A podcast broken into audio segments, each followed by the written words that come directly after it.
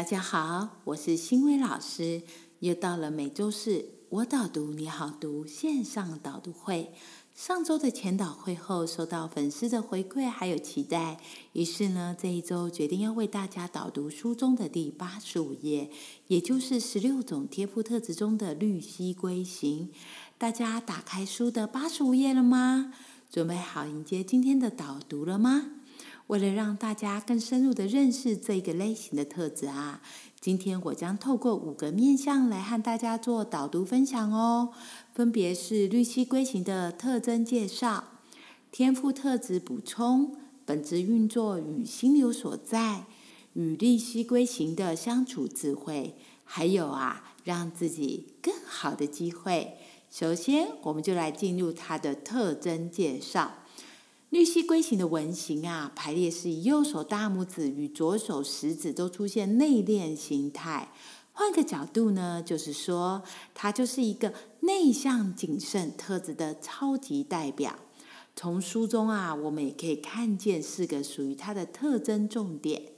第一点啊，来自绿蜥龟的一个出生地。它出生的沙滩啊，围绕的水团啊，会随着季节、风浪、气候大量的位移，所以它长大后啊，还能按照它记忆中的地池地图游回它出生地去产卵。哇，是一件非常不容易的状态耶！所以我们会说，这样类型的人呐，忠诚度特高。第二点啊。他为了对抗顽强的环境，会让他的人生就像油麻菜籽一般，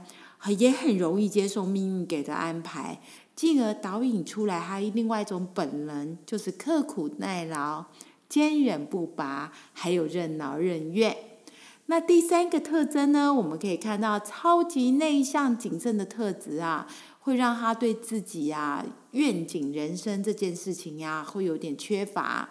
不自觉呢，就会用消极还有被动的状态来面对他的每一天呼吸。哦，这是他第三个特征。那最后一个第四个特征，书中有写哦，他比较过于实际，所以就容易造成呢不相信像那个吸引力法则这样一个思维哦。他只希望呢每一天可以平安和谐的度过，他不希望有太多的变动，所以也非常尊重别人的感受。这个类型是十六类型当中啊最刻苦耐劳的一型哦。紧接下来，我们来认识一下书中有载明他的一个天赋特质的补充哦。那绿蜥龟型的天赋特质补充呢，在我们书中载明了六大项，我们来一项一项来做导读哦。第一项当中，我们有提到了一个关键的四个字，叫做安静友善。所以啊，对他而言啊。最重要的是能够平静安稳的生活，还能够呢从实处去帮助别人。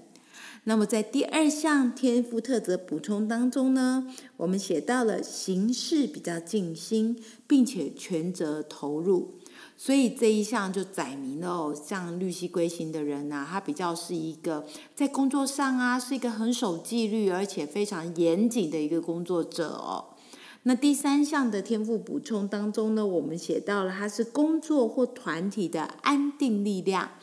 所以啊，他对于为人民服务这件事情啊，具有高度且强烈的一个愿望。那第四项呢，在天赋特质补充的部分，我们写到了他的周到，还有力求精确。所以这一点啊，同时说明了他们不容易在工作啊或生活还有娱乐活动当中被闪失，容易去采取一个持续周到的一种行动，然后直到周遭人都信任他，然后这也是他的一个特质补充的一个区块哦。那第五项呢，在书中我载明了一件事，就是他对必要的细节事物会特别有耐心哦。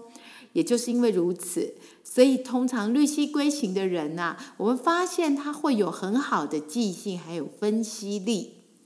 第六项在书中，我我有写到有洞察力，而且会尊重他人感受。所以啊，绿蜥龟型的人，他有时候在小团体中，他们其实蛮能够跟别人相处的很好哦，因为他们会让别人觉得他们非常可靠。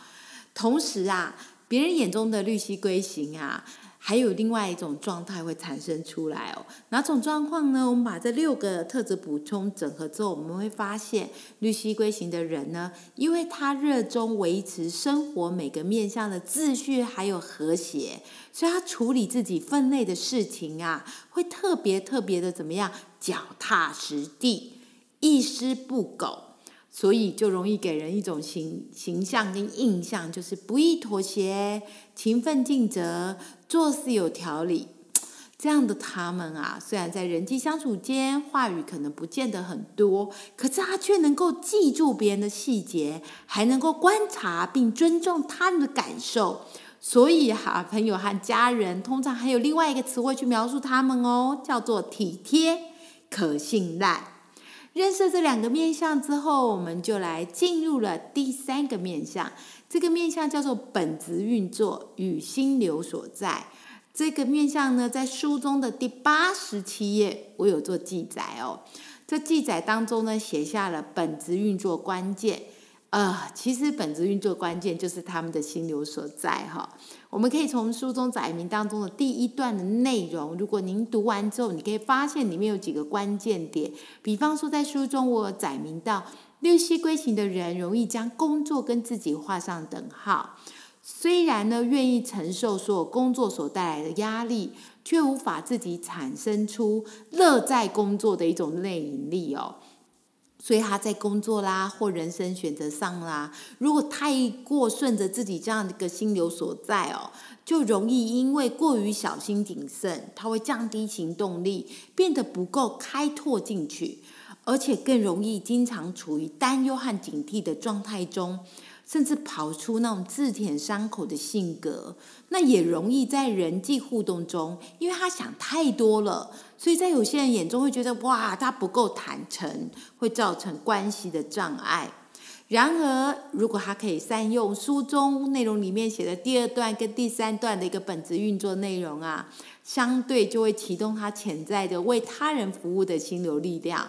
透过自己在组织中尽忠职守。承担责任的一种惯性幕后角色，会突破自己在团队间的一个设限。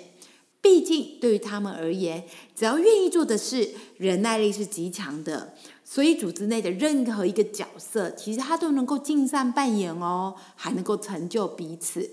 不过，有一点要注意哦，要留意受本职关键影响的一个处事规则，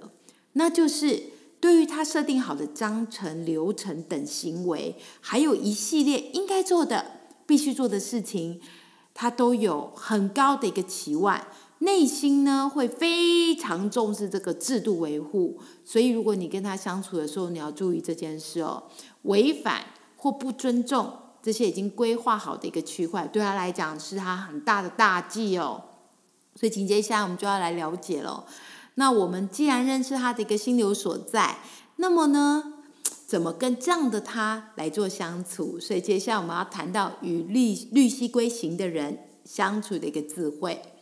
本质运作关键刚好提到，在工作的他很重视一个人的职业道德，所以他在工作执行上啊非常可靠，他会投入所有的精力，只为了让事情能够顺利执行啊。同时，对他人的请求呢，他还会认真的看待，也不容易去拒绝别人。对待别人钟情且忠实，非常忠诚于朋友、家庭啊，是他们生活的中心哦。对家人也会很坦诚。所以，当你和绿蜥龟类型的人在一起的时候啊，可以有什么就说什么，不用掩饰自己。然而，绿蜥龟型的人，他有一个状态，他其实比较不会主动和人交际，所以他有时候在互动上会比较被动，自尊心又比较强，骨子里好强的那一面啊，很在意别人是否把他们当软柿子来捏。所以建议你在跟他对谈之前，最好做点功课，找出彼此可以有交集的共同话题。另外啊，对于爱情智慧上，绿蜥龟型的人，他其实相信爱情。然后他相信爱情，相信到什么程度呢？他相信他象征着安全感、责任、付出，甚至结婚生子，所以他就会在爱情关系里面寻求能够相伴一生的伴侣，一段终身的承诺。所以他面对爱情就会特别的小心翼翼，要确认未来的那个伴侣是忠心和可靠的配偶，所以他是会一个用情极度认真而且专一的爱人哦。他最高的指标就是建立一个家庭。一旦决定了伴侣，他会对伴侣呢维持一种不会动摇的奉献，通常还会隐藏自己的需求，甚至呢会因为要遵守传统的规定而受苦，也容易把自己的感情全部放在心里。这可能会造成他一种内心情感压抑，导致挫败感的一个状态哦，甚至不善结束一段不良的情感，或者呢接受感情已经结束的一个事实，即使这个感情啊很糟糕，他也可能不愿意放弃，可能会把所有的罪责都揽到自己身上，还会想自己本来应该做些什么，才会让这感情不至于结束，把对另外一半的付出看得非常非常的重要。同时啊，在性这个方面，他们很乐意取悦他们的伴侣。然而，大部分绿蜥龟型的人在想要和你上船之前，他就会先希望感情能够进入婚姻状态，才会去考虑说要发生这样的一个关系哦。所以呢，当我们在和一位绿蜥龟类型的人谈恋爱的时候，要注意不要急着进入这样的一个性阶段哦。总体而言，绿蜥龟类型的人呢，传统而且顾家。会为爱情的健康发展倾注大量的一个精力，并会尽全力来确保这个事情能够进展顺利，是个可靠且充满爱情的一个爱人哦。呃，综合以上，我们可以知道绿绿系归型的人哦，是个在人际关系上忠诚可靠的一个人。那接下来我们就要谈谈啦，如果要让自己更好的机会，那么。要怎么样去执行？所以第五个面向，我们就要谈到这一块喽。让自己更好的机会，那这就要回到他的一个本质运作的关键哦，就是他心流所在。在他的本质运作关键上面呢，我们可以发现哦，因为他本质运作在工作上，但是呢，拉着他的一个本质关键的心流之后，我们会发现他本身不擅长站在公司的全局上进行整体的思考。举例来讲，什么叫整体的思考？比方他他比较不容易去想到说，啊，我的那个岗位职责中哪几项是重要工作？对公司而言，哪些是最重要的？他可能不容易进入这种整体思考哦。同时呢，又很注重细节的他，也会导致他也不会去思考另外一个角度，是我应该要如何才能创造最大化的价值和贡献？在他的工作上哦，因此呢，他很可能造成很多的结果是花了很多的时间和精力，做了很多很多的事情，但是呢，很容易在工作上没有得到应有的尊重和物质回报，创造了很多苦劳，却没有很多的功劳，所以他就会觉得嗯很无力。所以呢，建议哦，在工作上要学习三点，第一点就是列出属于你的。执掌与工作内容，并且找出最重要的几项指标，这是第一点。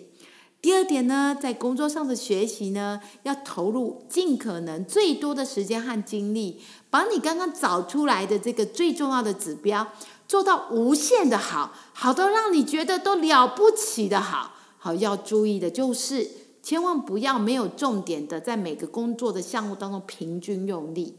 第三个部分呢，要注意一件事情了，一定要学会拒绝。毕竟我们每一个人的时间啊和精力啊都有限。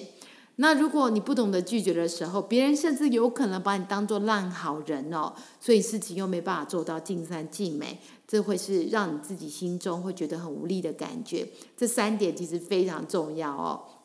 最后，我们再补充，让你心流更好的发挥的一个四个秘诀哦。除了在你的我们本职所在的工作上面，在生活上面呢，还有几个点，我们可以好好的让自己变得更好的自己。第一个，